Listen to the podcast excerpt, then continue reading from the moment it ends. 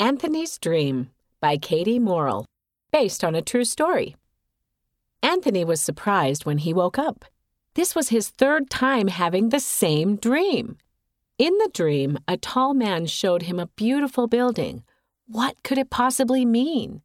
As a schoolteacher, Anthony had visited many places outside his village in Nigeria. The building from his dream didn't look like anything he had seen before. Maybe it didn't actually exist, but there was just something special about it. As years passed, Anthony still thought about his dream, but he was worried about other things. A war started in Nigeria. It wasn't safe for Anthony and his wife and children to leave their house. It was hard being inside all day. Anthony missed seeing his friends and students. One day, Anthony found an old magazine in his house. When he opened it, he saw something that looked familiar. It was the beautiful building from his dream. It was real.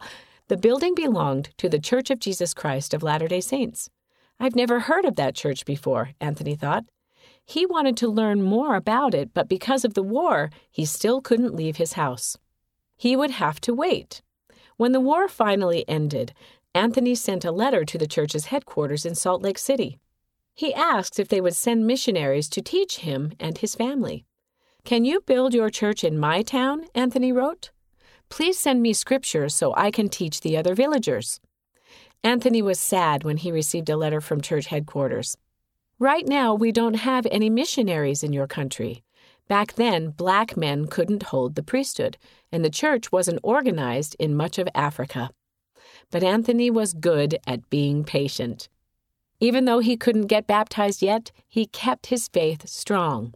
The church sent Anthony and his family the Book of Mormon and other church books. Anthony studied the books and taught what he learned to his neighbors. So many people were interested in the gospel that Anthony needed a place for everyone to meet. On a road lined with banana trees, Anthony built a little chapel with a blue door and shutters. A sign on the building read, Nigerian Latter day Saints. Years went by. Then one day Anthony heard wonderful news. God told the prophet that all worthy men could have the priesthood. The church was sending missionaries to Anthony's village. The missionaries were surprised to find a church building and so many people ready to be baptized. They were amazed at the faith of Anthony and the other villagers. It has been a long, difficult wait, Anthony told the missionaries, but that doesn't matter now. You have come at last. Anthony was the first person baptized in the Ekionu River in Nigeria.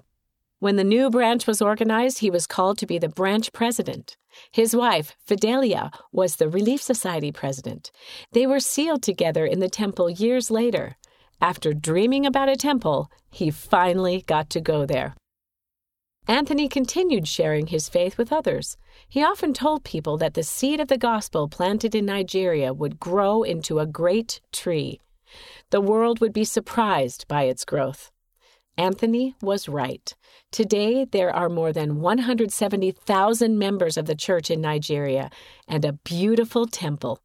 The gospel seed Anthony helped plant continues to grow around the world today. The author lives in Utah, USA. Anthony Uzodimma Obinna, 1928 to 95, served as president of the first official branch in Nigeria. He said, God is great and performs wonders. No human power can withhold God's work in this world. End of the story Anthony's Dream read by Shauna Thompson.